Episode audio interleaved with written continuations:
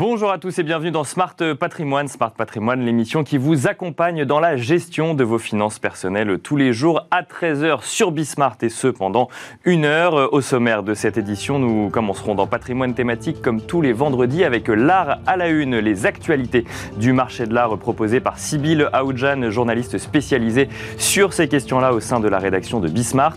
Et puis nous enchaînerons ensuite avec une interview de Félix Guiraud, responsable du département art contemporain chez Agut, avec qui nous parlerons de la place de la Chine dans l'art aujourd'hui. Et ensuite, dans Enjeu patrimoine, nous changerons radicalement de sujet. Nous recevrons Abdella Nasri, directeur de Partner Assurance, qui nous donnera les clés pour décrypter au mieux ces contrats d'assurance et notamment dans le cas d'une souscription à une complémentaire santé. Et puis ensuite, dans la deuxième partie de Smart Patrimoine, vous retrouverez des interviews tournées à Patrimonia par Club Patrimoine. Au programme, un focus sur les family office, mais aussi les grands enjeux de la gestion de patrimoine vus par le président de la CNCGP. Smart Patrimoine, c'est parti. Patrimoine thématique en partenariat avec l'Anacofi.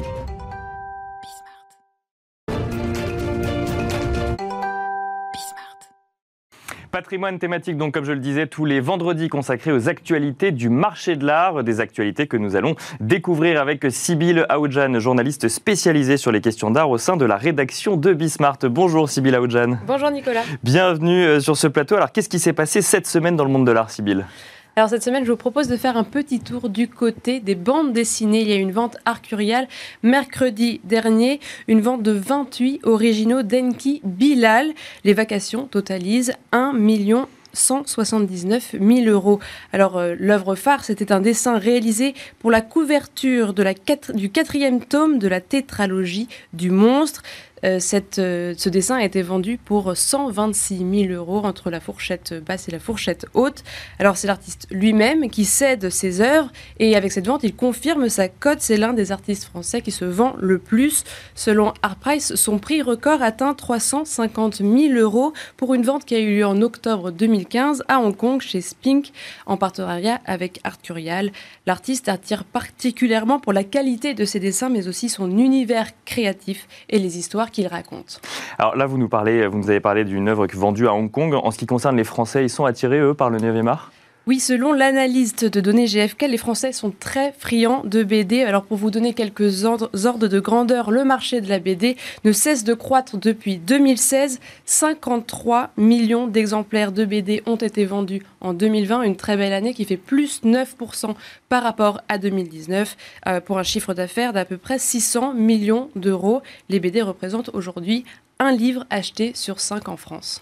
Alors, comment parler des actualités dans le monde de l'art civil sans parler des NFT On en parle chaque semaine hein, depuis euh, le début de, cette chronique. On en parlait encore euh, la semaine dernière. Euh, il y a un rapport, un rapport ISCOX qui donne des précisions sur les ventes de ce secteur. Voilà, alors c'est un rapport ISCOX qui, se, qui est dessiné sur l'art en ligne. Bon, l'art en ligne a forcément explosé cette année, mais ce qui était intéressant de voir, c'était l'évolution du rapport euh, des plateformes de vente d'art en ligne euh, avec toutes ces nouvelles technologies, blockchain, NFT, etc. Déjà, on remarque que 13% d'entre elles acceptent déjà les crypto-monnaies comme moyen de paiement. Et puis, euh, cela va aller en progression parce que 38% d'entre elles prévoient de le faire d'ici un an, une hausse notable par rapport à l'année dernière, ils étaient seulement 15%. Et puis pour ces plateformes, euh, elles se tournent de plus en plus vers la blockchain, un bon moyen pour leur euh, business, par exemple de sécuriser une base de données internationale pour les œuvres existence, mais aussi une meilleure manière d'authentifier les œuvres. Et est-ce que toutes ces réflexions ne viendraient pas du fait qu'il y a des ventes en hausse, que ce soit en montant ou en, en nombre, justement, en ce qui concerne les, œuvres NFT Tout à fait, elles sont déjà 14% euh, à intégrer les NFT dans leurs offres et 38% envisagent de le faire dans un futur proche. Alors pour rappel, les ventes d'œuvres d'art et collections cryptées en NFT depuis le début de l'année ont atteint 3,5 milliards de dollars cette année. Et alors, retour dans le monde physique euh, maintenant, Sybille. Cette semaine, une, nouvelle union de galeries a vu le jour. Oui, c'est une association de galeries internationales, donc ce qui est plutôt rare. Elle se fédère sous le nom de International Galerie Alliance. Ce collectif est animé par un comité d'organisation de 21 galeries, Sadie Coles, Blumenpo, Stevenson, Carlos Ishikawa, mais aussi la galerie Crève-Cœur. Cette alliance rassemble des marchands du monde entier, euh, du Guatemala à Hong Kong. Elles veulent se positionner sur les questions technologiques, comme on vient d'en parler, sur les foires, mais aussi les enjeux environnementaux. Alors une sorte de forum de discussion pour prendre des, décisions alors que le Covid a particulièrement fragilisé les galeries. Pour l'instant, il y en a 163 qui se sont fédérées. L'objectif est d'en rassembler 300 et les organisateurs ont fixé les frais d'adhésion à 750 euros. Et alors on finit avec un focus sur la, foise, pour la foire pardon, Frise qui a lieu en ce moment, euh, Sybille. Difficile à dire, oui. Elle a lieu à Londres, comme, comme d'habitude, et le Brexit peut-être la fragilisera car The Art Newspaper a interrogé plusieurs galeristes qui ont témoigné de leur mécontentement euh, elle interroge le galeriste français Alex Mort, cofondateur de la galerie parisienne Mort Charpentier et exposant à la foire en ce moment même. Pour lui, il a été extrêmement difficile de faire passer leur art à travers les douanes britanniques. Il explique que notre camion a été retardé à Douvres pendant deux jours, donc de nombreuses difficultés pratiques pour faire passer les œuvres au-delà de la Manche. Euh, le manque de clarté de ces règles a encouragé certaines galeries à ne pas euh, participer à la foire cette année. Des difficultés en lien avec le Brexit, euh, du coup, Sybille, il y a d'autres problèmes ou c'est uniquement celui-là? Alors pour Art Price, Londres doit aussi craindre une montée de plus en plus forte de la Chine. J'ai repéré cette citation de Thierry Herman qui remarque que Christie's, Sotheby's et Philips choisissent aujourd'hui de mettre en vente certains chefs-d'œuvre occidentaux en Asie plutôt qu'à Londres. Donc pour lui, le marché se retourne vers l'Est. Et ça tombe bien parce que justement, on va pouvoir en parler avec Ophélie Guiraud, responsable du département art contemporain chez Agut. Bonjour Ophélie, Ophélie Guiraud. Bonjour. Bienvenue sur ce plateau. On a écouté la chronique de, de Sybille. Est-ce que vous constatez, vous aussi, que le marché de l'art se tourne de plus en plus vers l'Est et vers l'Asie euh, oui, absolument. Alors nous, ça fait plusieurs années euh, chez Agut euh, qu'on se tourne également vers l'Asie. On voit vraiment une recrudescence euh, d'acheteurs asiatiques dans beaucoup de domaines, donc bien sûr dans, les, dans le domaine du mobilier asiatique, donc ils rachètent en fait les œuvres qui sont sur notre territoire. Ensuite, il y a également des artistes du début du XXe siècle euh, qu'ils rachètent également, donc qui ont vécu en France, qui sont allés aux Beaux-Arts de Paris, euh, et, voilà, qu'ils rachètent aujourd'hui. Donc beaucoup. Des artistes euh, asiatiques qui ont vécu en France? D'accord. Exactement. Et après, on voit également en art contemporain, alors ils se tournent vers des artistes asiatiques et également vers des artistes européens. Et ça, c'est des, des œuvres qui sont vendues sur le sol asiatique? Sur le sol français, chez nous, chez, chez Agut. Mais alors, sur, euh, sur le sol asiatique, est-ce que, euh, parce que là, on a Thierry Herman qui parlait de ces œuvres occidentales qui sont vendues là-bas, est-ce que euh, les, les, Asiatiques sont de plus en plus attirés par ce type d'œuvres ou alors c'est plutôt des ventes d'artistes asiatiques? Ils sont attirés. Alors, on, on parle de, de, ventes qui se passent à Hong Kong. nous, les Asiatiques achètent beaucoup en France. Euh, et ils sont attirés. Euh, alors, j'ai pas exactement saisi votre question. Est-ce que je voudrais pas me.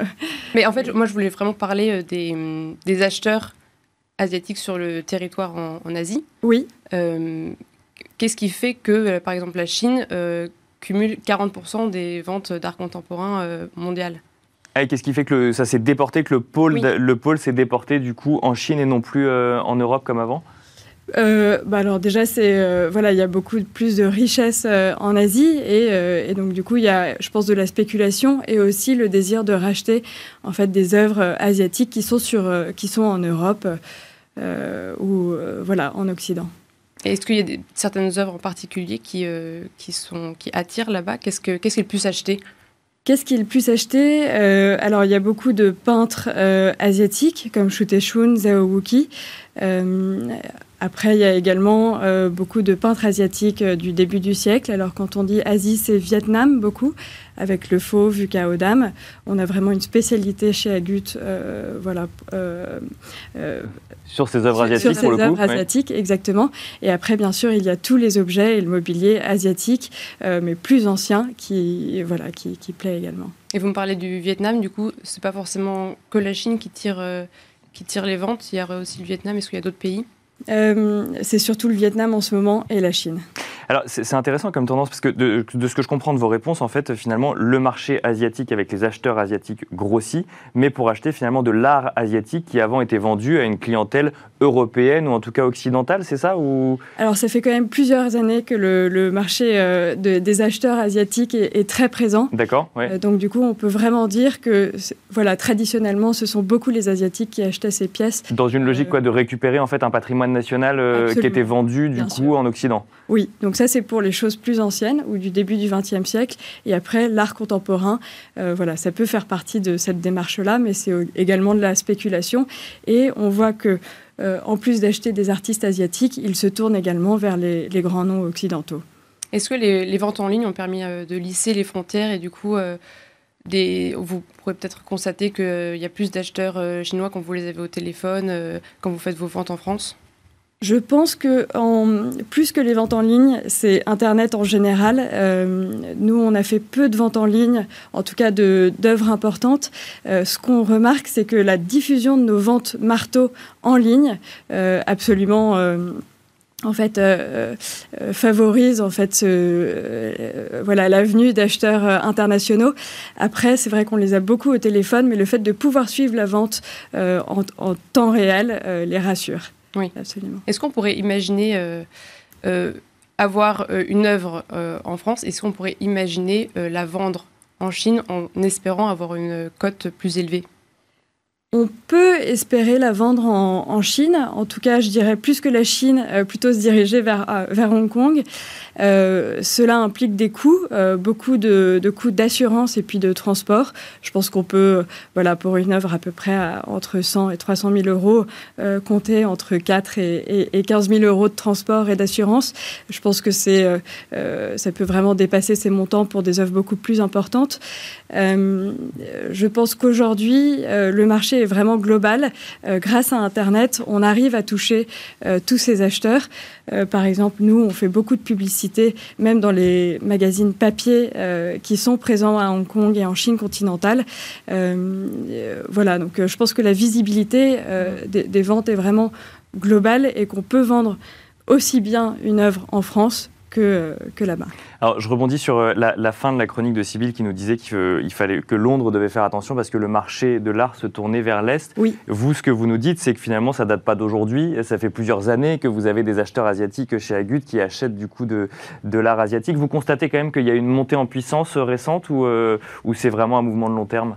Sur certains artistes et sur l'art contemporain, absolument, on voit une montée en puissance euh, sur des nouveaux noms.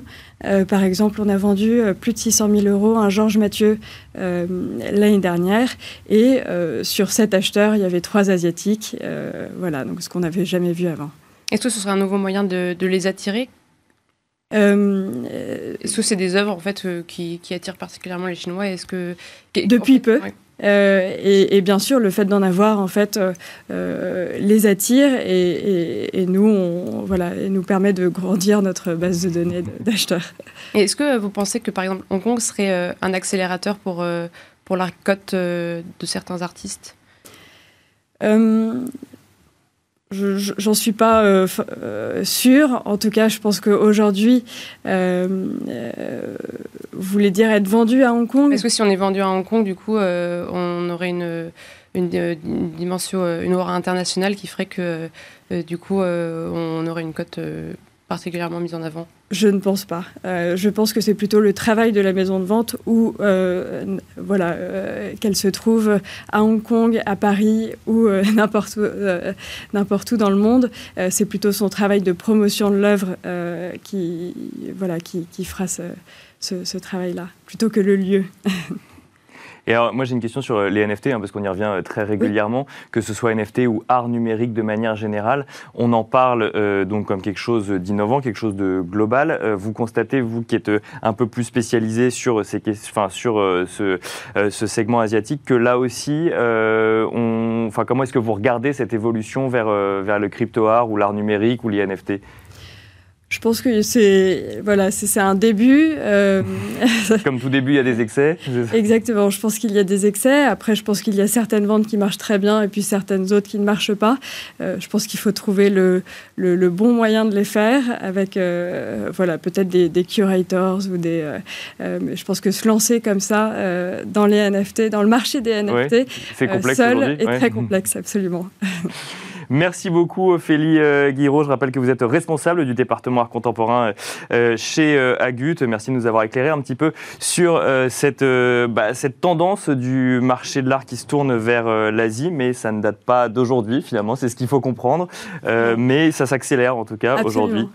Merci également Sybilla Oudjan, journaliste spécialisée sur les questions d'art au sein de la rédaction de Bismart. Et quant à nous, on se retrouve tout de suite dans Enjeu patrimoine. Et c'est parti pour Enjeu patrimoine, euh, un enjeu patrimoine où on va euh, tenter de comprendre ensemble comment décrypter ces contrats euh, d'assurance. Et on va d'ailleurs prendre des exemples, en tout cas faire un focus sur le contrat de complémentaire santé. On va en parler avec Abdel Nasri, directeur de Partner Assurance. Bonjour Abdel Nasri. Bonjour. Merci d'être avec nous sur ce plateau pour nous aider à décrypter les contrats d'assurance, savoir ce qu'il faut regarder, où est-ce qu'il faut regarder, qu'est-ce qu'il faut lire, à quoi il faut faire attention. Partner Assurance, ça fait une dizaine d'années que, que ça existe. Euh, alors, il y a eu euh, un changement de stratégie, ou en tout cas un complément de stratégie, mais depuis quelques années, euh, vous accompagnez justement les seniors et les retraités dans la compréhension de leur contrat de complémentaire santé. Donc, vous allez faire preuve avec nous d'un maximum de pédagogie sur tous ces sujets-là. Déjà, première question rapidement sur Partner Assurance. Pourquoi vous êtes dit il va falloir accompagner les seniors et les retraités pour la compréhension de la complémentaire santé? C'est que c'était il y avait un besoin de, on, on comprenait pas ce qu'on, comprenaient pas ce qu'ils signaient finalement? Si, ils vont, ils vont comprendre ce qu'ils signent, mais sauf qu'aujourd'hui, euh, ils sont un peu démunis face à la complexité du monde de l'assurance et notamment de la complémentaire santé.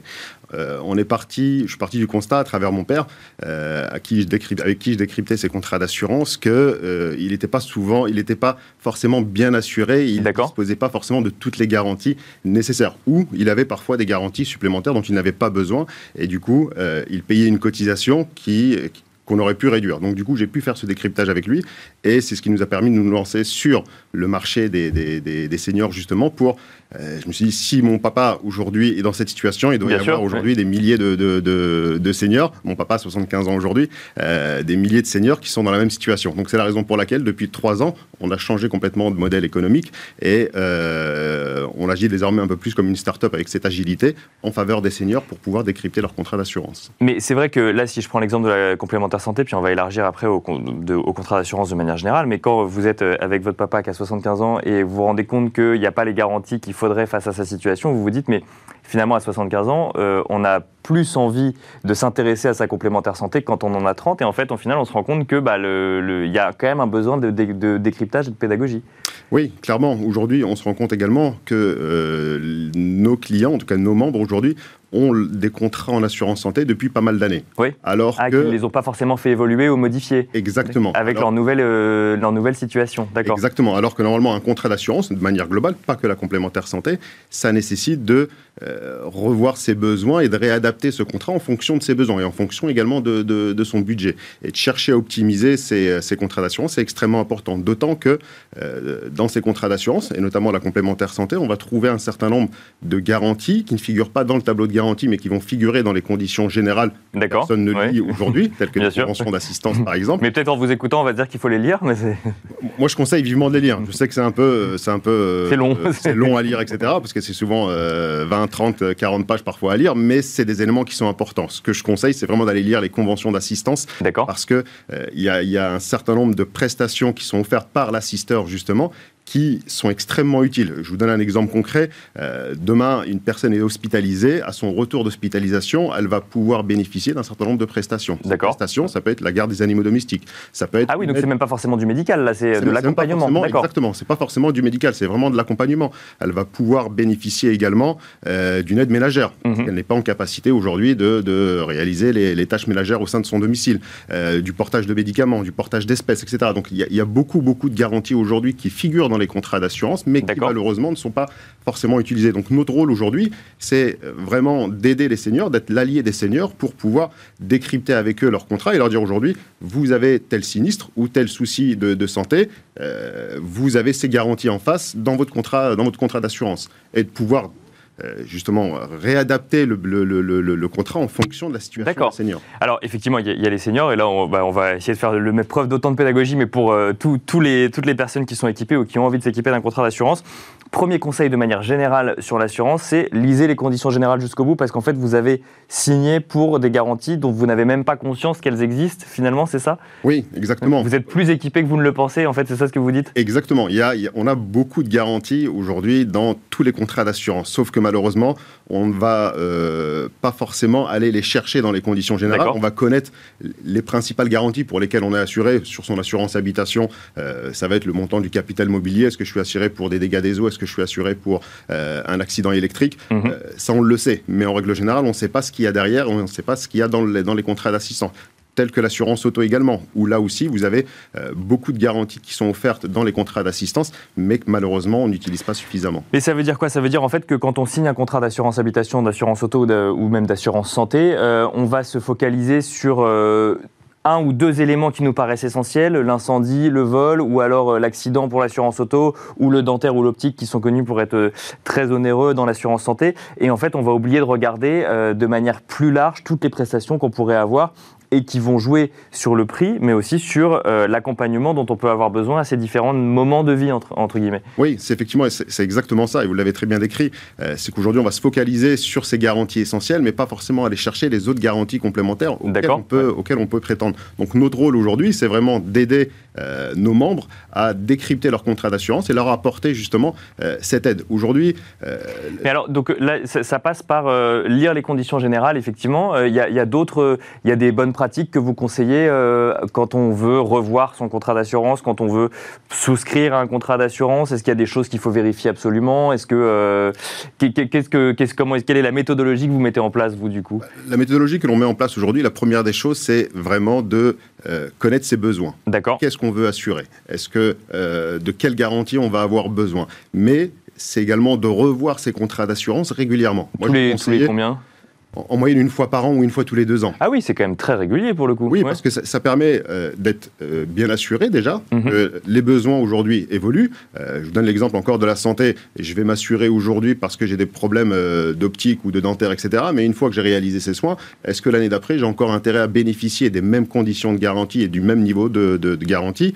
Alors que euh, je n'ai plus besoin de refaire mes dents et je n'ai pas besoin de changer de lunettes. Bien sûr. Là, ça nécessite de réadapter son contrat. Mais alors concrètement, comment je fais? Parce que euh, ça, veut dire qu'effectivement, moi j'ai mon contrat, j'ai mes conditions générales. Bon, je les ai pas lues, puis j'ai écouté l'émission, donc je me suis mis à les lire. Et puis je me dis, ok, il faut que je change. Mais qu'est-ce que je fais? Du coup, je rappelle mon euh, conseiller et je lui dis, bah maintenant, il faut que je change telle année. Et puis l'année prochaine, je rechangerai encore, c'est ça? Pas forcément, on va, va pas forcément chercher à changer tous les, euh, tous les ans, mais euh, oui, effectivement, ça nécessite de revoir son conseiller pour qu'il puisse euh, établir avec vous de nouveau un, diagnostic complet de vos contrats d'assurance. D'accord. Aujourd'hui, l'assurance, c'est un produit que l'on achète par défaut, par obligation. Bien sûr. Forcément, le, produit glamour que l'on va, que l'on veut, que veut acheter. Donc c'est quelque chose que l'on met un peu de côté. systématiquement, on a beaucoup de nos clients qui disent oui, je dois revoir mes contrats d'assurance, mais on reporte et au final, on verra plus tard. on verra plus tard et le contrat est renouvelé pour, euh, pour, pour un an. Donc, le travail que nous, on va pouvoir effectuer justement, c'est pouvoir aider nos, les clients à décrypter ces contrats d'assurance. Et aujourd'hui, de refaire le point avec eux au moins une fois par an ou une fois tous les deux ans pour leur permettre d'adapter le contrat à leur budget, mais surtout d'adapter le contrat à leurs besoins et qu'il n'y ait pas de soucis euh, au moment où le risque se produit. Et alors justement, le risque, c'est quoi? C'est euh, qu'on soit mal euh, entouré ou mal équipé le jour équipé, je veux dire, en produits d'assurance le jour où il y a un problème, ou alors c'est juste qu'on ne pense pas à faire appel à telle ou telle garantie quand on pourrait en avoir besoin? Bah, on n'y pense pas forcément. Aujourd'hui, on ne connaît pas les garanties euh, que l'on a précisément dans ces contrats d'assurance. Encore une fois, on va connaître les garanties de manière globale, mais pas sans, sans forcément entrer dans le, dans le détail. Donc oui, ça nécessite de euh, de, revoir régulièrement euh, ces contrats, encore une fois, pour les adapter. Et alors, focus sur la complémentaire santé, là, de, concrètement, donc du coup, vous nous avez donné quelques exemples un petit peu, donc de faire garder ces, ces animaux de compagnie ou autres. Qu'est-ce que vous constatez, vous, régulièrement de, dans les comportements des gens clients vis-à-vis de, de, la souscription du contrat d'assurance? Qu'est-ce que, quand vous les accompagnez, est-ce que vous voyez qu'il y a des écueils qui sont très réguliers ou au contraire des choses sur lesquelles il faut faire particulièrement attention quand on parle de complémentaire santé cette fois-ci? Quand on, quand on, parle de complémentaire santé, effectivement, c'est un élément qui est extrêmement important. Et encore plus aujourd'hui face à nos clients qui sont, qui sont des seniors où c'est un élément extrêmement, extrêmement important. Bien sûr, On se rend compte parfois dans certains, euh, chez certains de nos clients qu'ils bénéficient de garanties dont ils n'auront plus jamais besoin. L'exemple que je reprends souvent, c'est la prime naissance ou euh, les garanties liées à la maternité. Une personne... Et ils ont toujours ça alors à 75 ans ou, euh, ou 80 ans Exactement, ils ont toujours, certains ont encore ces garanties-là, alors que on va leur dire aujourd'hui, arbitrer ce contrat plus vers un contrat sur lequel vous allez trouver de la médecine douce, sur lequel vous allez trouver également de la cure thermale, des, garanties qui vont être vraiment adaptées euh, à vos besoins. Bien sûr. Et de faire évoluer les contrats. Parce que euh, on fait évoluer les contrats non seulement par rapport à, son, à ses besoins, par rapport à son budget, mais il y a systématiquement des nouveaux contrats qui arrivent sur le marché aujourd'hui, et c'est de pouvoir profiter de ces nouveaux contrats qui vont intégrer un certain nombre de, de services complémentaires. Euh, lorsque vous avez une complémentaire santé depuis 10 ans, depuis depuis 15 ans, euh, les complémentaires santé qu'on a souscrits il y a 15 ans ne sont plus du tout bah, les mêmes bien sûr, bien sûr, bien sûr, aujourd'hui. Donc, encore une fois, c'est quelque chose que l'on repousse systématiquement alors que ça nécessite vraiment de, le revoir. Et ce qui permet derrière, euh, et on le voit nous à travers nos, euh, nos clients, de dégager du pouvoir d'achat sur, sur cette partie complémentaire. Donc, si je résume, en fait, il faut d'abord bien se connaître et ensuite vérifier si ce qu'on tout bien lire le contrat et vérifier qu'il y a une vraie correspondance entre les deux. Et vous vous rendez compte que c'est rarement le cas aujourd'hui, en fait.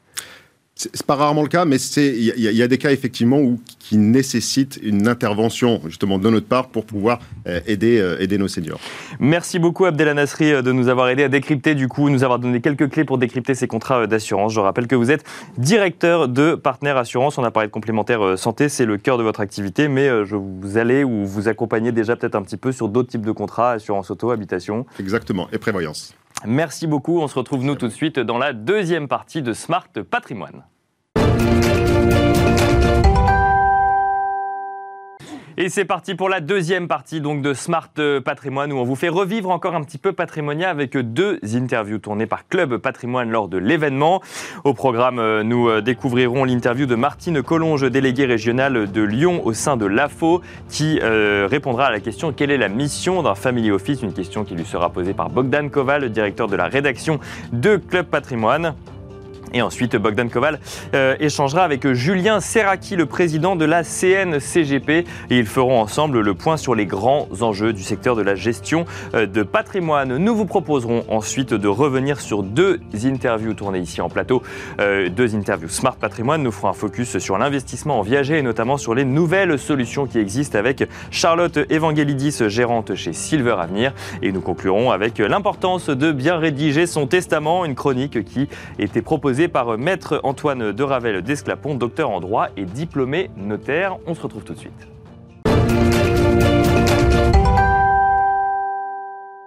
Quelle est la mission d'un family office? C'est euh, la question que pose Bogdan Koval, directeur de la rédaction de Club Patrimoine, à Martine Collonge, délégué régional de Lyon au sein de l'AFO.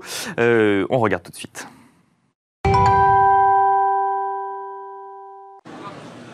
Bonjour, nous allons parler aujourd'hui de Family Office avec la déléguée régionale de la région de Lyon, Martine Collonge de l'AFO. Martine, bonjour, vous allez bien? Bonjour. Ah, ça très fait bien, très bah, très bien, on est sur le salon de, référence de la gestion patrimoniale et en plus à Lyon et qui est une très très belle manifestation pour les Lyonnais. Alors l'AFO, rappelez-moi, c'est l'association française de Family Office, hein, on ne va pas exagérer non plus, on, on vous connaît, mais rappelez-nous un petit peu les origines et à quoi euh, sert cette euh, association. Bah, cette association a juste 20 ans cette année. C'est mhm. Bernard Camblin qui l'a mise euh, sur pied et qui l'a lancée. Et euh, dans l'objectif de fédérer les mono-family office, les multi-family office et les spécialistes euh, des familles qui accompagnent les familles dans la... Justement, Martine, ça m'intéresse parce que quelle est la différence aujourd'hui entre un family office et un cabinet de CGP traditionnel? Alors je, retiendrai deux différences essentielles. C'est que euh, le family office, c'est une famille mhm. et que le CGP, il a un client. Mhm donc une personne. Donc euh, l'approche euh, family office, c'est une approche familiale. Mhm. Donc quand on dit une approche familiale, c'est la transmission d'un patrimoine, bien entendu la préservation et le faire fructifier, c'est évident ça, mais la transmission, tout cela dans une bonne gouvernance familiale et pérenniser tout cela dans le suivant, enfin pendant tout le parcours des générations. Et vous m'avez dit euh, monofamilial ou Alors les monofamilies office. voilà. Alors les monofamilies office, bon, on en connaît tous. Hein, c'est des, des, familles. alors à Lyon, il y a, il y a, il y a Aulnay, il y a Evolem, il y a Norbert d'Entresang. Ce sont des monofamilies office. Ce sont des, des, des, familles qui se sont organisées en en, en, se, en recrutant des personnes à leur côté pour mhm. gérer le patrimoine familial. Un multifamily office, c'est un c'est un, un établissement qui va qui va accompagner plusieurs familles, toujours dans cet esprit de globalité de la famille. On n'a pas un client, on a une famille à gérer. Et, Martine, pourquoi est-ce qu'on ne connaît pas mieux votre association? Ça fait 20 ans que vous existez et vous êtes très discret. Pourquoi? Voilà, tous les family office sont discrets, les chefs ah, d'entreprise sont discrets. Donc euh, nous, nous, nous devons respecter nos, nos membres. Vous le comprendrez aisément. Oui. Alors, en arrivant, vous me disiez, moi, je veux absolument parler de, de formation parce qu'on est très très bon sur la formation et on fait même une formation avec l'OREP. Alors, comme, comme j'ai eu le grand plaisir de recevoir Catherine Orlac, parlez-moi un petit peu de cette euh, formation. Pourquoi d'abord cette oui, formation pourquoi Pourquoi Parce que c'est un métier qui se professionnalise. Oui. Et, donc euh, tous les acteurs. Alors d'une part, il y a des CGP qui ont qui envie. Ça fait peur ce que qui se professionnalisent. Mais, ça veut dire qu'avant. Euh, mais on était des professionnels. Mais on ah, s'est rendu compte à un moment donné qu'il y avait des personnes comme des CGP qui avaient envie, pas d'avoir un seul client, mais d'avoir une vision plus globale d'une famille, de les accompagner dans le temps, de manière transgénérationnelle.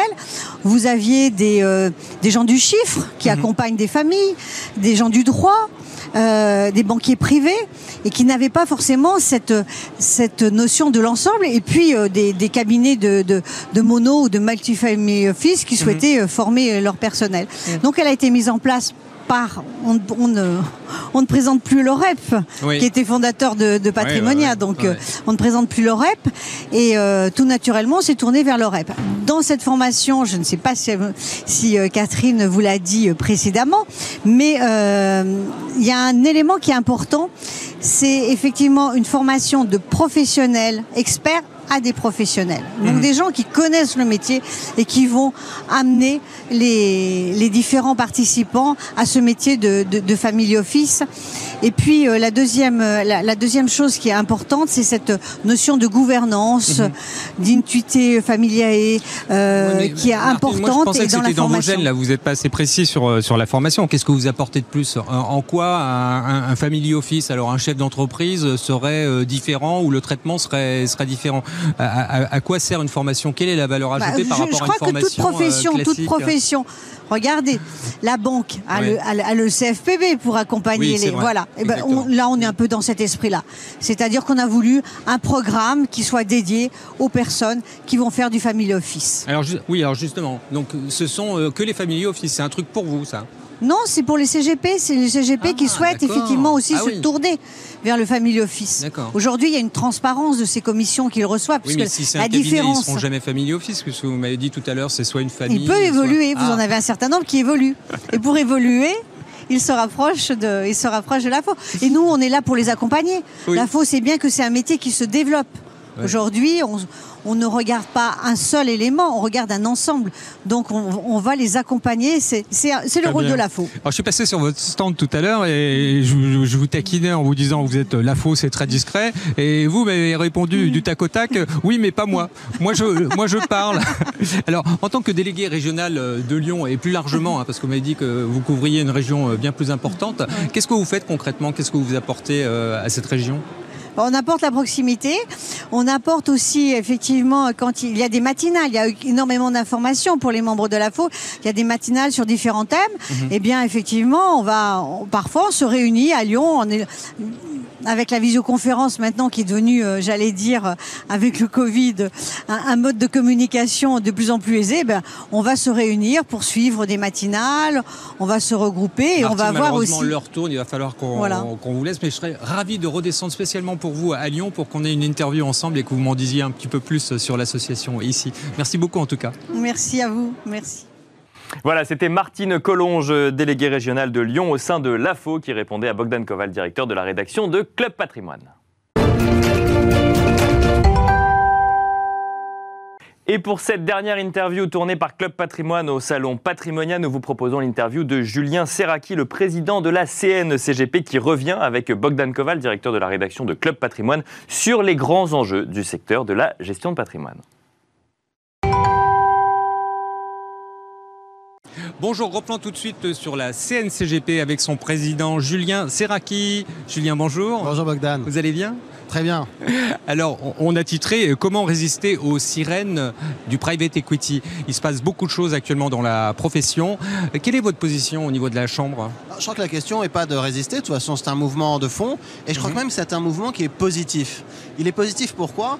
Parce que beaucoup ne réalisent pas que ça fait monter la valorisation de tous les cabinets, quelle que soit leur taille. Mhm. Certes, les private equity, les fonds d'investissement rentrent dans les grosses structures, investissent dans les grosses structures, mais ces grosses structures, derrière, rachètent des cabinets de taille moyenne ou de plus petite taille. Et donc, tous les prix des cabinets sont tirés vers le haut, donc c'est une bonne évolution. Mhm. En plus, ça permet à ces grosses structures de répondre à des demandes de plus en plus sophistiquées des clients, et donc, évidemment, d'engager des experts. Et ça, ça donne une belle image de la profession, une, profession sophistiquée, une profession mhm. d'experts. Et puis, il euh, euh, y a cette fausse idée qui est de dire que ça amène à une concentration du marché. Mhm. Alors pourquoi je dis que c'est une fausse idée? C'est pas une opinion, c'est un fait. Mhm. L'année dernière, en 2020, c'est des chiffres Orias, entre les cabinets de CGP qui se sont retirés du marché, quelle qu'en soit la raison, et ceux qui sont créés, plus 200 en net, plus 200, sur une population de 5000. Mhm. Ça fait 4% de croissance, c'est énorme. Donc... Tout va bien. Tout va bien. Mais est-ce que ça se traduit par une croissance du, chiffre d'affaires? Parce que c'est ça la vraie euh, question. Eh oui, alors à la Chambre, on a la, chance d'avoir le chiffre d'affaires à l'euro près de tous nos adhérents. Ah ouais. Donc on sait exactement ce qui s'y passe. En moyenne, ce chiffre d'affaires progresse de 8% par an. Dans un marché de l'épargne qui progresse globalement d'un à 2%. Mhm. Qu'est-ce que ça veut dire?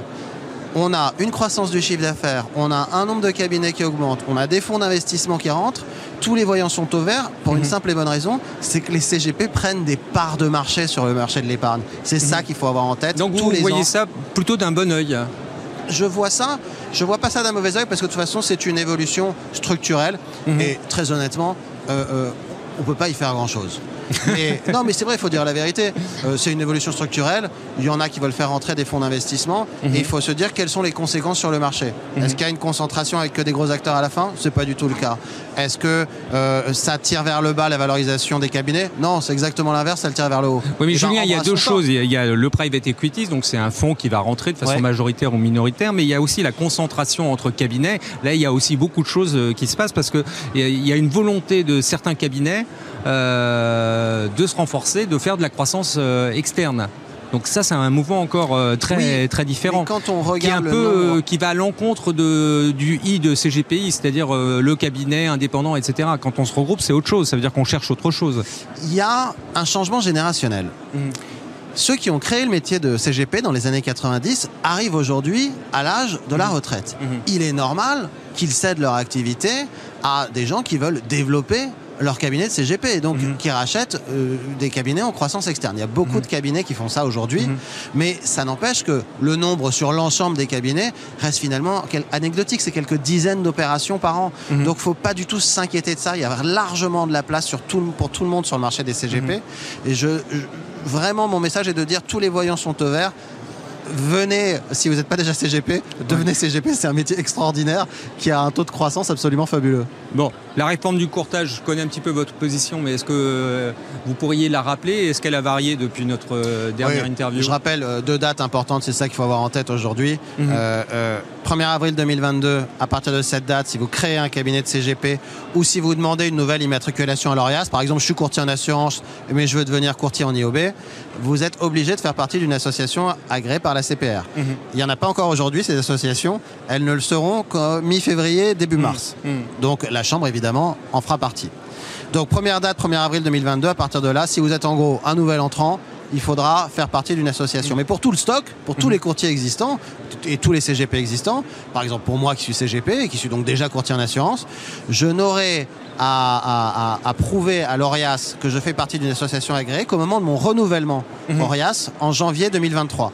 Alors attends, Dan, attention, je ne dis pas inscrivez-vous dans des mhm. associations en janvier 2023. Mhm. Faites-le avant, hein, parce qu'en janvier 2023, ça va être la pagaille complète si tout le monde se. Tout on a quand même l'impression qu'il y a une course au niveau des associations pour récupérer euh, ces courtiers.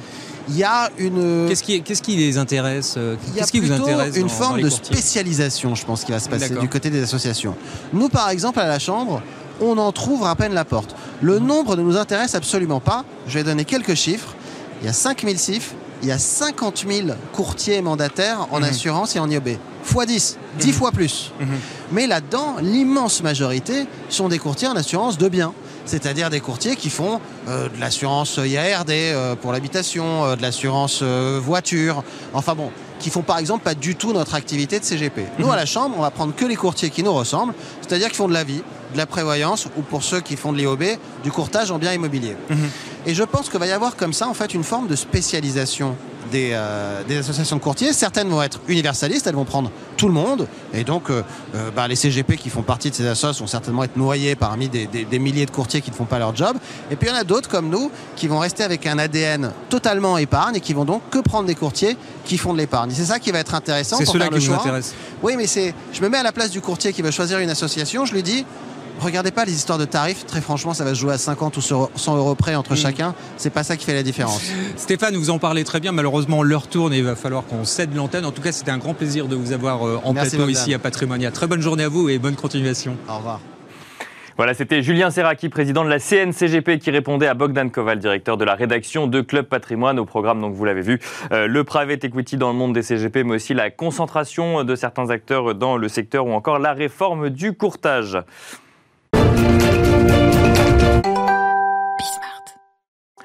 On continue, on vous propose euh, de regarder une première rediffusion de Smart Patrimoine. On va faire un focus à présent sur l'investissement en viager et notamment sur les nouvelles solutions qui existent. Charlotte Evangelidis était en plateau avec nous, gérante chez Silver Avenir, pour nous en parler.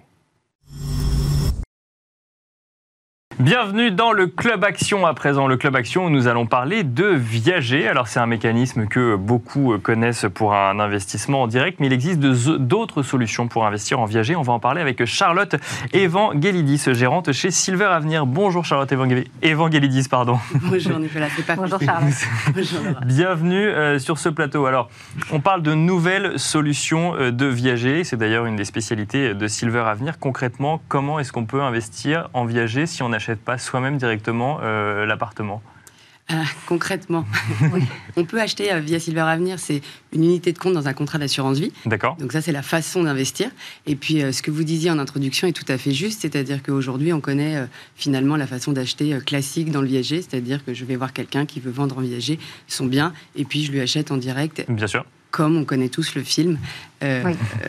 Michel Serrault, effectivement. Et donc avec un mécanisme où j'achète moins cher, mais je paye ensuite euh, régulièrement une certaine somme d'argent à la personne qui habite le bien. C'est comme si euh, il me louait finalement ce qui n'avait pas, enfin euh, ce que je n'ai pas payé. Et au décès de la personne, je récupère la pleine propriété du bien. Et donc là, ce que vous nous dites, c'est que si je peux le faire via une assurance vie, qu'est-ce qui se passe? Silver Avenir, c'est un intermédiaire qui, c'est quoi? Ça fonctionne comme une, c'est une SCI. C'est une SCI, donc c'est un fonds c'est un fonds qui collecte de l'argent auprès de particuliers. Dans, les contrats d'assurance vie, on place son argent pour pouvoir acheter de l'immobilier, qui aujourd'hui euh, est plutôt euh, bien portant, puisqu'au premier semestre, il y a eu 1,6 milliard collecté euh, que sur des SCI. On voit bien que c'est un véhicule qui déjà plaît dans les unités de compte des contrats.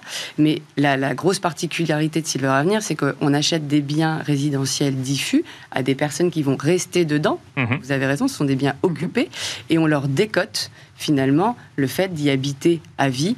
Selon leur espérance de vie, on leur décode des loyers précomptés d'avance. Donc vous, vous faites euh, du viager en fait mhm. en, direct. Euh, vous allez, euh, déjà peut-être avant de parler concrètement. vous êtes les seuls à faire ça aujourd'hui en France? Comment est venue l'idée d'aller faire du viager via une SCI C'est une très bonne question. Euh, l'idée est venue euh, parce que moi j'étais CGP et je conseillais des gens dans l'immobilier, des clients euh, privés, donc des clubs deals, des rénovations de biens, etc. Et puis quelqu'un est venu me voir en disant si on mutualisait le viager, alors peut-être qu'on aurait une chance statistique d'avoir finalement un rendement sur ce placement. Et pourquoi pas? Et mhm. puis finalement, c'était il y a dix ans. c'est une très bonne idée parce que je pense que sociétalement, on a un sujet en France et en Europe du vieillissement de la population. Et on sait pertinemment qu'on a une problématique tous et chacun d'entre nous, c'est que la retraite euh, va pas augmenter. Oui, et, ça, globalement, c'est une certitude. Et finalement, on a une grosse partie de notre vivant où on n'aura pas de rémunération. Donc, mm. soit on la prépare tôt, hein, c'est ce qu'on essaie de faire tous au quotidien, euh, soit on a cette solution qui devient euh, très intéressante parce qu'on monétise son patrimoine. D'accord, donc ça, c'est quand on vend son appartement à la SCI, pour exactement, le coup. Exactement. Donc, on vend son, bien à, un fonds, comme, mm comme Silver Avenir, et finalement, on récupère une partie de la valorisation de son bien, parce que la plupart du temps, les gens ont acheté il y a 50 ans, euh, dans des endroits où aujourd'hui on n'a même plus accès tellement les immobiliers ont augmenté euh, fortement. Parfois, euh, dans Paris, c'est plus de 200% d'augmentation sur les 20 ou 30 dernières années. Donc, il y a eu des, évolutions de prix. Donc, c'est une façon de, retrouver finalement un pouvoir d'achat dans une période où on pensait ne plus en avoir et finalement continuer à, à, moins bien vivre. on refluidifie son, son capital. Exactement. Exactement. Donc c'est ça, c'est ça ce que propose Silver Avenir, c'est-à-dire collecter de l'argent auprès euh, de particuliers dans une unité de compte mhm. pour pouvoir les retransférer sur des seniors qui ont un besoin de liquidité. Alors moi, il y a une chose dans le mécanisme que je ne comprends pas et que vous allez m'expliquer, c'est le viager en direct j'achète un appartement mhm. et je paye en plus euh, tous les mois une certaine somme à la personne qui m'a vendu son appartement moins cher. Comment est-ce que quand on transmet ça dans une SCI, on arrive à offrir des rendements à la personne qui a investi au départ alors que du coup le mécanisme c'est de, normalement de continuer à payer quand on est investisseur? C'est une, très bonne question parce qu'au début c'est ce qu'on voulait faire, donc un bouquet plus une rente à vie. Mhm. Aujourd'hui dans Silver Avenir on, on offre qu'un bouquet. C'est-à-dire que finalement, on achète le bien avec la décote, puisque la personne habite dedans, et on la verse, et on verse ce bouquet tout de suite. C'est-à-dire qu'on devient plein propriétaire immédiatement et lui garde son droit d'usager d'habitation à vie. Donc vous avez quoi la nue propriété ou non vous avez le la, on pleine, a la propriété. pleine propriété et lui un droit d'usage d'habitation à vie. Ça veut dire que euh, on a tout payé tout de suite, on n'a plus d'aller à prix. En revanche, il y a toujours un aller à vie qui reste viégé puisqu'on ne sait pas quand est-ce que la personne va libérer le. Mais alors comment vous, vous versez un rendement du coup à vos investisseurs? C'est un, produit de capitalisation.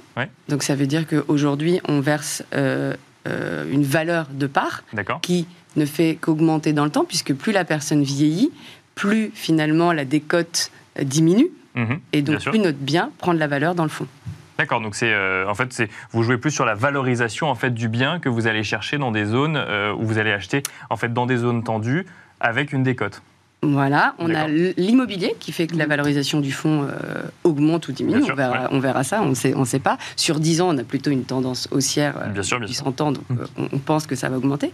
Et puis surtout, le fait que la personne, ne serait-ce que vieillisse, ben, on prend de la valeur, puisque finalement, si elle a 80 ans ou 90 ans, on ne lui achète pas le, le même prix le bien. Donc nous, en valorisation, au fur et à mesure du temps, le portefeuille prend de la valeur parce qu'il est plus âgé. Si on devait le revendre sur le marché, on le vendrait plus cher. Comment ça se fait que le, viager classique existe encore quand on sait qu'une solution comme celle-ci existe?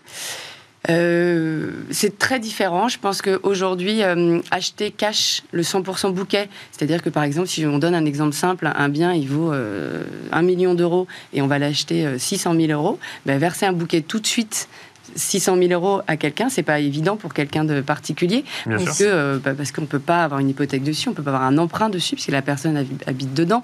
Donc euh, c'est très compliqué, je pense, pour financer ce type de bien. Dans un fonds, bah, c'est très facile, on veut pas habiter à sa place, euh, on a l'argent qui tourne et on peut attendre. Qu'est-ce qui se passe le jour où la personne décède effectivement? Ou quitte son bien puisque finalement elle en a que le elle en, elle en a l'usage mais elle en a pas forcément l'usufruit donc du coup qu'est-ce qui se passe lorsque l'appartement finalement devrait revenir dans un schéma classique à la personne qui a investi au départ? Ça, c'est très, euh, c'est très intéressant parce qu'on s'y attendait pas du tout. C'est qu'aujourd'hui, évidemment, il y a on pense au décès, hein, on pense au décès, donc mmh. la majeure partie du temps, on récupère le bien au décès.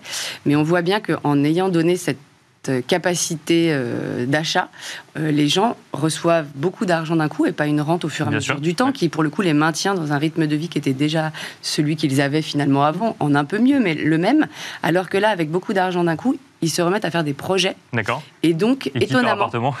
D'accord. Ils quittent leur appartement. C'est-à-dire que des gens qui s'étaient interdits de voyager se remettent à voyager et puis disent bah, finalement, moi, je veux plus du tout rester chez moi et je vais vivre à l'étranger ou je vais vivre. Je vais vivre tout court. Je, refais des projets. Je me remets dans une logique d'investissement de, aussi de mon temps, euh, de, de mon argent. Et alors, qu'est-ce que vous faites des appartements euh, qui sont vides? Bah, Les appartements qui sont vides, si c'est pas longtemps après euh, le, moment où on a acheté, bah, comme on a de l'amortissement quand même de frais, on a plutôt tendance à les remettre en location. D'accord. Euh, et, après, euh, on les revend. Est-ce que c'est facile de trouver des biens? C'est la, question qu'on pose. C'est la question qu'on pose tous les jours. Euh, il n'y a pas si longtemps, euh, on se disait que le marché, c'est une niche, on ne connaissait pas. Même nous, on a inventé ce produit au fur et à mesure de, des opportunités. Euh, et puis finalement, on s'aperçoit que le besoin est réel. C'est-à-dire qu'il y a vraiment, vraiment beaucoup de gens qui ont besoin d'argent à ce moment-là de la vie. Donc il y a beaucoup de gens qui vendent en viager. Il y a beaucoup de gens qui, une fois qu'ils connaissent cette solution 100% bouquet, se disent que finalement c'est pour eux. Alors que le viager classique était vraiment euh, peu utilisé ou peu même pensé. On pensait qu'on déshéritait ses enfants, on pensait mmh. que euh, on a, c'était pas très agréable d'avoir cette relation-là avec l'investisseur. Et là, le fait d'avoir un fonds, déjà, c'est rassurant. Euh, le fait de payer tout tout de suite, bah, c'est très rassurant. On se dit, je vais pas me faire avoir, on va donner l'argent immédiatement. Mmh. Et puis surtout, ça me sort de, de, de, problématiques qui sont aujourd'hui réelles. C'est-à-dire, euh, finalement, je vais avoir besoin de mes enfants pour financer ma fin de vie. Finalement, c'est peut-être plus lui que lui, et puis ça crée des problèmes dans ma famille. Donc aujourd'hui, je reste autonome financièrement. C'est très intéressant pour plein de gens. Voilà, donc c'était la rediffusion de l'interview de Charlotte Evangelidis, gérante chez Silver Avenir. Et on conclut euh, cette émission avec euh, la rediffusion d'une chronique qui nous était proposée par maître Antoine de Ravel d'Esclapon. Il revenait en plateau euh, sur l'importance de bien rédiger son testament. Et vous regardez le Club Expert. On reçoit aujourd'hui Maître Antoine Ravel d'Esclapon qui est docteur en droit et diplômé notaire. On va parler euh, du testament avec vous euh, aujourd'hui. Euh, Bonjour, bienvenue. Avec plaisir, merci. Ça change un peu. La dernière fois, on parlait mariage. Exactement, exactement. Je fais le service après-vente. c'est ça. Vous êtes marié maintenant. Le testament. Alors déjà, est-ce qu'on doit rédiger un testament? Est-ce que c'est utile? Est-ce que c'est obligatoire? Alors vous avez parfaitement raison. Euh, par défaut, le Code civil prévoit euh, tout sur le plan civil. Je rappelle qu'au moment du décès, il va se passer trois choses. D'abord, votre âme va aller sur le plan surnaturel, au paradis dans votre cas, évidemment. Hein, évidemment. Pas. Votre corps, il y aura un aspect euh, pour le corps, l'incinération ou l'enterrement. Là encore, ne pas le mettre dans le testament parce que c'est souvent un peu trop tard quand il est lu devant le notaire. Et puis, bah, le patrimoine va être transmis aux successibles. Et la question est qui sont les successibles? Eh bien, le Code civil définit précisément les héritiers il dit c'est par rapport à votre âge géologique, par exemple un quart votre père, un quart votre mère, et puis euh, les frères et sœurs pour, pour le reste. Euh, mais si vous n'êtes pas d'accord, eh bien vous, vous avez le droit. Et vous pouvez donc par un testament déroger et instituer vos légataires, légataires universels ou légataires particuliers, ceux que vous allez choisir, c'est vos chouchous à vous. Mais si, on n'a pas écrit de testament, par exemple, et qu'on a un enfant, ça va directement à l'enfant? Exactement, puisque le Code civil le prévoit par défaut alors, est-ce que vous pouvez euh, nous donner quelques exemples euh, de, dans vos dossiers d'une loi qui n'est pas toujours adaptée aux besoins des clients? Par exemple, on ne peut pas déshériter un enfant. Alors, on, va y venir. D'abord, la, loi n'est pas toujours adaptée. Je prends un premier exemple des concubins qui acquièrent un bien. Eh bien, il y a une protection de zéro pour le survivant. Bien sûr, qu'ils ne sont pas mariés. Parce qu'ils ne sont pas mariés. On avait parlé la dernière fois, euh, notamment des, différents euh, menus. Donc là, ils ne sont pas mariés, et là, d'un seul coup, la belle-mère déboule dans l'appartement, ah bah, qui a été financé par l'un. Bon, donc ça crée une tension. Deuxième cas de figure, le Pax. On dit, oh, mais j'ai essayé de mieux faire, j'ai mis en place un Pax. C'est bien le Pax. On verra que ça a beaucoup d'avantages sur le plan fiscal, je suis d'accord, mais la protection, c'est un droit d'usage et d'habitation de la seule résidence principale et des meubles blancs pendant un an. Ce qui est quand même très léger. Mhm. Troisième autre cas, on est marié avec des enfants communs, tout le monde s'entend bien mais je veux aussi peut-être sacraliser ma résidence principale. Je veux qu'en cas de décès, le conjoint survivant fasse ce qu'il veut de la résidence principale. On a du patrimoine par ailleurs, on veut transmettre aux enfants par ailleurs, mais je veux protéger. Donc là encore, la loi n'est pas bien faite parce que démembrement, on en a parlé tout à l'heure, mhm. indivision, etc., ce n'est pas adapté. Encore un autre exemple, vous voyez, un quatrième exemple pour vous montrer à quel point ils sont nombreux, des personnes dans une famille recomposée. Et dans ce cas-là, ils, ils font le maximum, ils se marient. Mm. Et que dit la loi? La loi dit un quart en pleine propriété. Et le survivant dit, mais attends, un quart, donc non seulement tu vas pas avoir la jouissance, un usufruit qui, permettait de conserver ton cadre de vie, mais ce quart, il va venir à tes enfants, et il ne profitera donc jamais à mes enfants. Donc vous voyez que le code civil n'est pas adapté. D'où l'intérêt d'aller voir le bon professionnel pour se dire que dit par défaut le code civil, et en conséquence y déroger à travers un testament. Et on ne peut pas déshériter à ses héritiers. Alors, vous avez raison. Euh, autant on peut avoir ses chouchous dans le testament, mais la loi aussi a ses chouchous.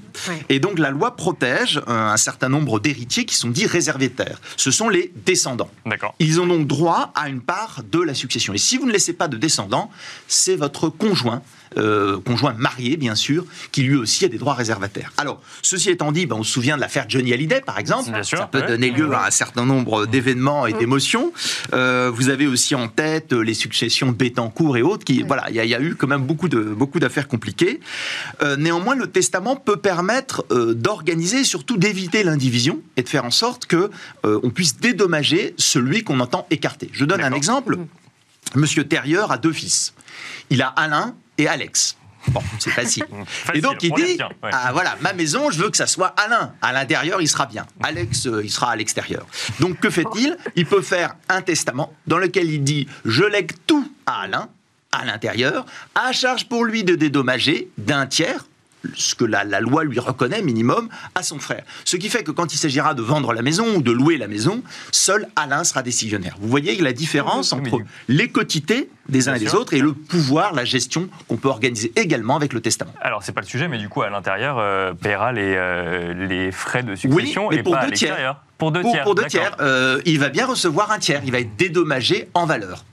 Comment est-ce que je rédige concrètement euh, mon testament euh, Je peux, moi, l'écrire euh, sur n'importe quel papier et le donner à mon notaire Là, vous commencez par le pire. Je commence par le pire, ben voilà, On parle d'essai, alors évidemment, tout le monde. Alors, vous commencez par le pire, c'est ce qu'on appelle techniquement un testament holographe. Il est signé, mm. daté, manuscrit. C'est un testament de dépannage, de secours. Il est vraiment pensé comme cela dans le Code civil. Et on a toutes sortes d'exemples sur des cartes postales, sur une plage, à l'arrière d'une cuisinière. Cuisinière, la machine, hein, pas la personne. Bien hein. sûr. D'accord Et donc, à partir de là, c'est un testament qui euh, vraiment va dépanner, parce qu'il est facile à faire, mhm. mais en même temps, est-ce qu'il est sûr Est-ce qu'il est fiable euh, Il n'obéit pas, alors qu'on parle quand même de tout votre patrimoine, à un formalisme quand même euh, rassurant et protecteur. Ensuite, donc ça, c'est le testament holographe que je recommande pas, évidemment. Deuxièmement, il y a le testament du cinéma, c'est le testament mystique. Vous savez, le notaire qui ouvre une enveloppe et à l'intérieur il y a un testament. Mais ça, ça ne pratique pas. Voilà, ça existe dans le code civil, mais il présente beaucoup d'inconvénients, on n'est pas pratiqué. Le testament authentique, alors c'est très bien pour la reconnaissance d'enfants naturels, par exemple. Voilà, ça c'est vraiment son.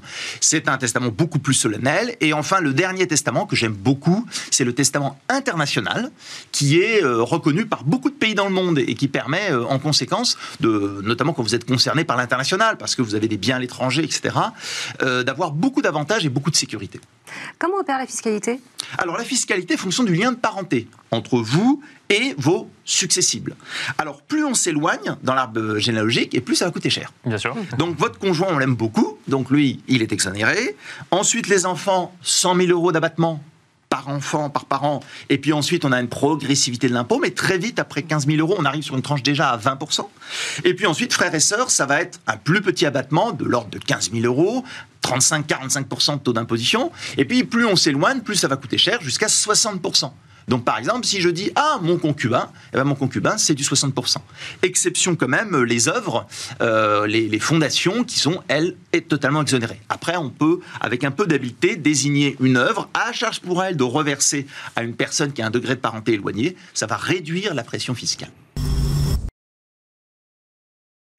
Voilà, c'était Maître Antoine de Ravel d'Esclapon qui revenait sur l'importance de bien rédiger son euh, testament. Maître Antoine de Ravel d'Esclapon que vous retrouverez d'ailleurs lundi dans une nouvelle chronique dans le Club Expert. Lundi, nous aurons également le plaisir de retrouver Laura Olivier en plateau dans la deuxième partie de Smart Patrimoine. Donc pour mener les interviews euh, des euh, invités, lundi, nous parlerons d'ailleurs en première partie de Smart Patrimoine cette fois-ci de la notation des risques qui est appliquée par les CGP, les CGP qui sont obligés de mettre une note sur le profil de risque des épargnants et des clients avec qui ils échangent. Et nous ferons également un focus, comme tous les lundis, sur l'immobilier. Et on parlera, vous le verrez, d'immobilier neuf.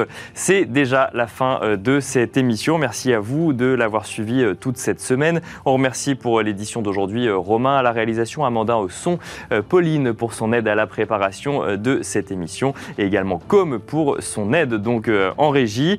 Merci à tous et je vous dis à la semaine prochaine.